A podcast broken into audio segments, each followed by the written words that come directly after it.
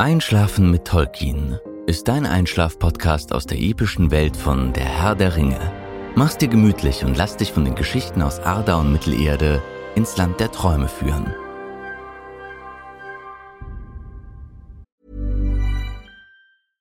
Hey, I'm Ryan Reynolds. At Mint Mobile, we like to do the opposite of what Big Wireless does. They charge you a lot, we charge you a little. So naturally, when they announced they'd be raising their prices due to inflation, we decided to deflate our prices due to not hating you. That's right. We're cutting the price of Mint Unlimited from $30 a month to just $15 a month. Give it a try at mintmobile.com slash switch. $45 upfront for three months plus taxes and fees. Promo rate for new customers for limited time. Unlimited more than 40 gigabytes per month. Slows. Full terms at mintmobile.com. Einschlafen mit Tolkien. Heute Bilbo Beutlin Teil 2 Der Meisterdieb Nach ihrer Reise durch den Düsterwald wurden die Zwerge von Waldelben gefangen genommen, die glaubten, dass die Gefährten die Elben überfallen hatten, während sie feierten.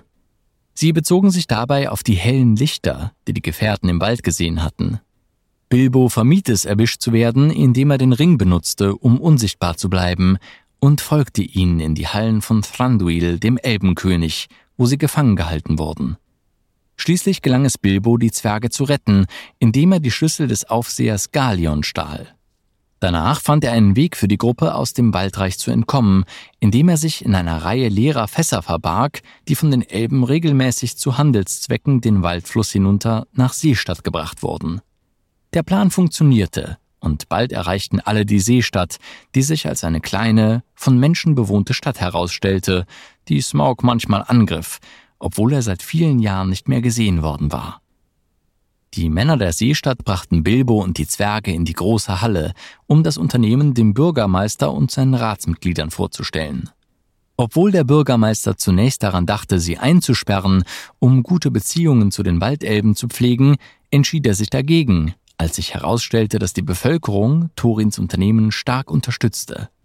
So hausierten Bilbo und die Zwerge mehrere Wochen als Ehrengäste in der Seestadt. Unglücklicherweise fing sich Bilbo eine Erkältung ein.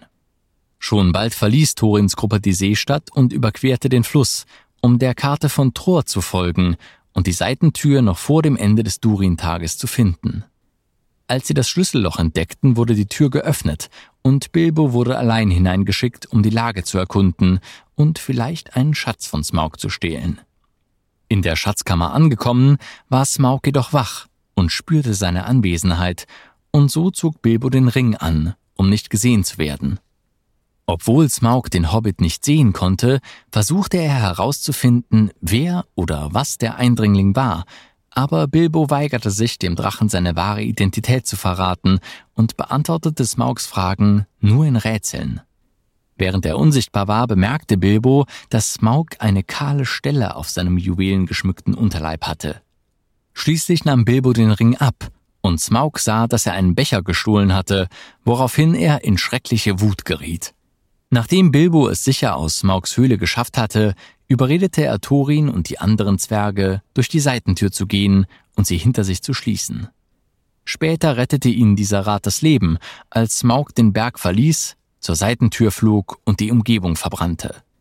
Bilbo berichtete den Zwergen, was er erfahren hatte, aber eine Drossel, die die Informationen gehört hatte, flog nach Seestadt und berichtete Bart, einem Nachkommen der Menschen von Tal, von Smaugs Schwäche. Bei Smaugs Ankunft schoss Bart den schwarzen Pfeil auf die kahle Stelle, tötete Smaug und schickte ihn zum Verrotten auf den Grund des Sees. Trotz dessen konnte Smaug den größten Teil der Seestadt zerstören. In der Zwischenzeit hatten Thorin und seine Gefährten den einsamen Berg zurückerobert, obwohl Bilbo, der den von Thorin heiß ersehnten Arkenstein gefunden hatte, ihn vor den Zwergen geheim hielt. Sie wurden von Roak, einem alten Raben des Berges, über Smaugs Tod in der Seestadt informiert. Die Freude der Zwerge wurde jedoch schnell durch die Nachricht getrübt, dass die überlebenden Menschen der Seestadt und die Armee des Elbenkönigs zum Berg marschierten, um ihren Reichtum zurückzufordern. Thorin, der den Heeren misstrauisch gegenüberstand, weigerte sich bei ihrer Ankunft mit ihnen zu verhandeln und verbarrikadierte den Berg, sodass eine Belagerung begann. In der Hoffnung, einen Konflikt zu vermeiden, brachte Bilbo den Arkenstein zu Bart und Thranduil, damit diese ihren Anteil am Schatz eintauschen konnten. Obwohl Bart und der Elbenkönig dem Hobbit anboten, vorerst bei ihnen zu bleiben, beschloss Bilbo, zum Berg zurückzukehren. Als er zu Turins Gesellschaft zurückkehren wollte, stellte er zu seiner Überraschung fest, dass Gandalf zurückgekehrt war und der Zauberer seine Entscheidung unterstützte. Daraufhin schlich sich Bilbo unbemerkt von den Zwergen zum Berg zurück. Thorin, der kurz darauf Bilbos vermeintlichen Verrat entdeckte, war wütend und verbannte den Hobbit vom Berg. Bilbo blieb für kurze Zeit bei Gandalf und Bart, bis die Zwerge aus den Eisenbergen, angeführt von Dein Eisenfuß, eintrafen, um Thorin zu unterstützen. Kurz darauf griff jedoch ein großes Heer von Orks unter der Führung Bolks an und zwang die Zwerge, Elben und Menschen dazu, gemeinsam um die Verteidigung des Berges und das Überleben zu kämpfen. Dies wurde als die Schlacht der fünf Heere bekannt, und obwohl die Orks besiegt wurden, wurden Thorin und seine Neffen Fili und Kili tödlich verwundet. Bilbo erlebte nur einen Teil der Schlacht, da er früh bewusstlos wurde und den Ring trug, bis er nach dem Ende der Schlacht wieder zu sich kam. Beorn, der Häuptling der Beornings, der sich dem Kampf angeschlossen hatte, tötete Bolk und seine Leibwache und brachte Thorin in Sicherheit. Bilbo machte sich auf den Weg zu den Zelten der Verwundeten und fand Thorin in den letzten Minuten seines Lebens auf einem Bett liegend. Thorin lobte Bilbo und entschuldigte sich bei ihm dafür, dass er ihn zuvor verflucht hatte. Daraufhin verstarb er. Nach Thorins Beerdigung bot ihm der neue König Stein II. seinen vierzehnten Anteil am Schatz an, doch Bilbo lehnte ab und erhielt nur zwei kleine Truhen, eine mit Gold und die andere mit Silber beladen. Bilbo reiste mit dem Heer der Waldelben zurück, die an der Schlacht der fünf Heere teilgenommen hatten. Anschließend folgte er den Waldelben zum Düsterwald und ging dann mit Gandalf zu Beorns Haus. Dann machte sich Bilbo mit Gandalf auf den Weg zu dem Ort, an dem Bert, Tom und Bill zu Stein geworden waren. Sie gruben einige der vergrabenen Schätze aus, die die Zwerge zuvor vergraben hatten, und den größten Teil davon bot Bilbo Gandalf an, um damit den Völkern von Mittelerde zu helfen. Als sie schließlich die Grenzen des Auenlandes erreichten, trennten sich die beiden, und Gandalf ging seiner Wege. Bilbo schaffte es schließlich zurück nach Hause, wo er eine Auktion vorfand bei der seine Verwandten, die ihn für tot hielten, den größten Teil seines Besitzes an die anderen Hobbits verkauften. Sie waren verärgert, Bilbo leben zu sehen, da sie selbst in Beutelsend wohnen wollten. Bilbo musste seine verkauften Besitztümer zurückkaufen, um Streit mit den Käufern zu vermeiden. Nach einigen Jahren besuchten ihn Balin und Gandalf und berichteten ihm die aktuellsten Neuigkeiten aus Mittelerde. Obwohl Bilbo mit seiner Belohnung sicher nach Beutelsend zurückkehrte und in relativem Komfort lebte, war Bilbos Leben nicht mehr ganz dasselbe wie zuvor. Seine plötzliche Rückkehr, nachdem man ihn für tot gehalten hatte, brachte ihm den Respekt der Nachbarn ein, und später galt er als Sonderling, und es kursierten viele Gerüchte über seine Angelegenheiten und Taten. Die schlimmsten dieser Probleme kamen von den Sackheim-Beutlins, die wütend darüber waren, dass sie Beutelsend nicht in Besitz nehmen konnten, als er für tot gehalten wurde. Diese Eifersucht und Wut steigerte sich noch, als Bilbo seinen Cousin zweiten Grades, Frodo, als seinen mutmaßlichen Erben adoptierte. Bilbo ignorierte diese Dinge, die über ihn gesagt wurden, und mied die Sackheim-Beutlins so weit wie möglich, wobei er sogar einmal den Ring benutzte, um sich vor ihnen zu verstecken. Bilbo war sehr großzügig mit seinem Geld, und die meisten Leute waren bereit, ihm seine Eigenheiten zu verzeihen. Er hatte viele Freunde, vor allem unter den Gamchis, die er häufig bei der Gestaltung der Landschaft und beim Anbau von Gemüse konsultierte. Sein guter Freund, der Gaffer, erlaubte ihm sogar, seinen Sohn Samwise Gamgee zu unterrichten. Bilbo brachte ihm Lesen und Schreiben bei, und irgendwann lehrte er ihn verschiedene Gedichte und erzählte ihm Geschichten aus alten Zeiten. Doch allmählich wurde er seines ruhigen und behüteten Lebens in Beutelsend überdrüssig. Bilbo war sechs Jahrzehnte lang der Träger des einen Rings und wusste nichts von dessen Bedeutung. Um das Jahr 3001 des dritten Zeitalters hatte der Ring jedoch begonnen, ihn zu beeinträchtigen. Er schien überhaupt nicht gealtert zu sein, obwohl er sich innerlich älter und dünner fühlte.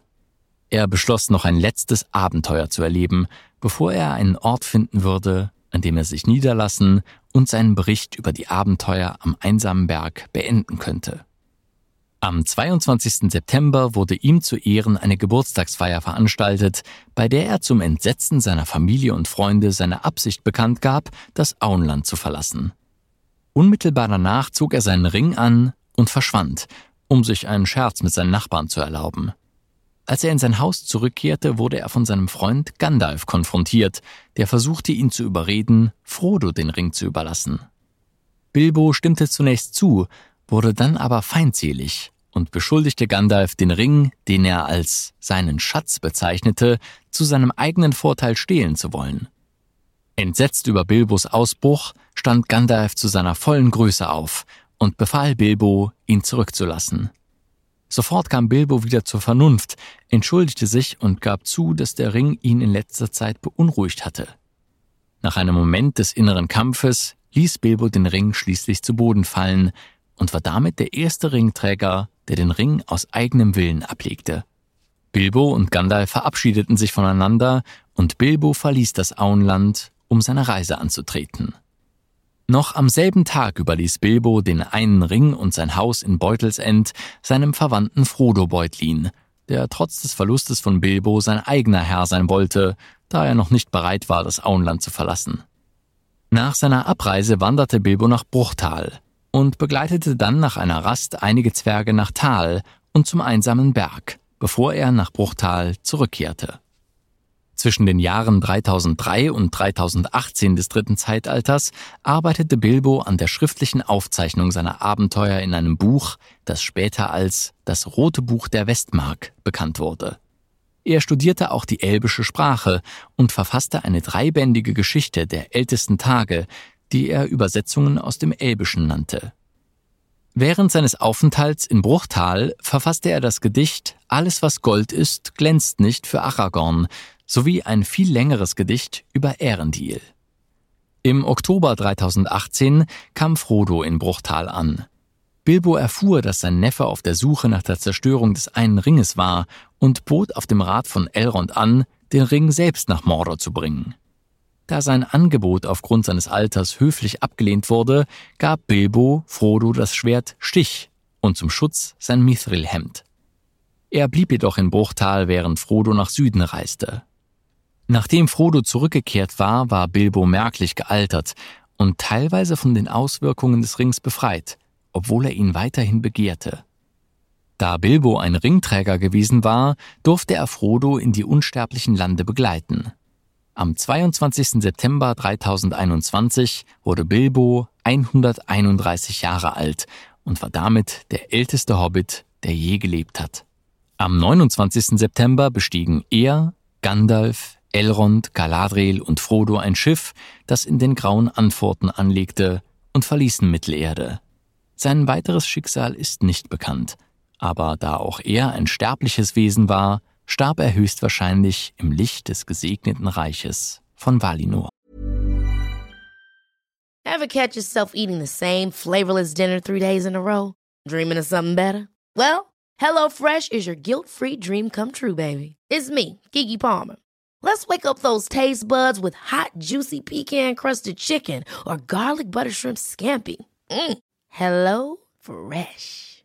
Stop dreaming of all the delicious possibilities and dig in at HelloFresh.com. Let's get this dinner party started.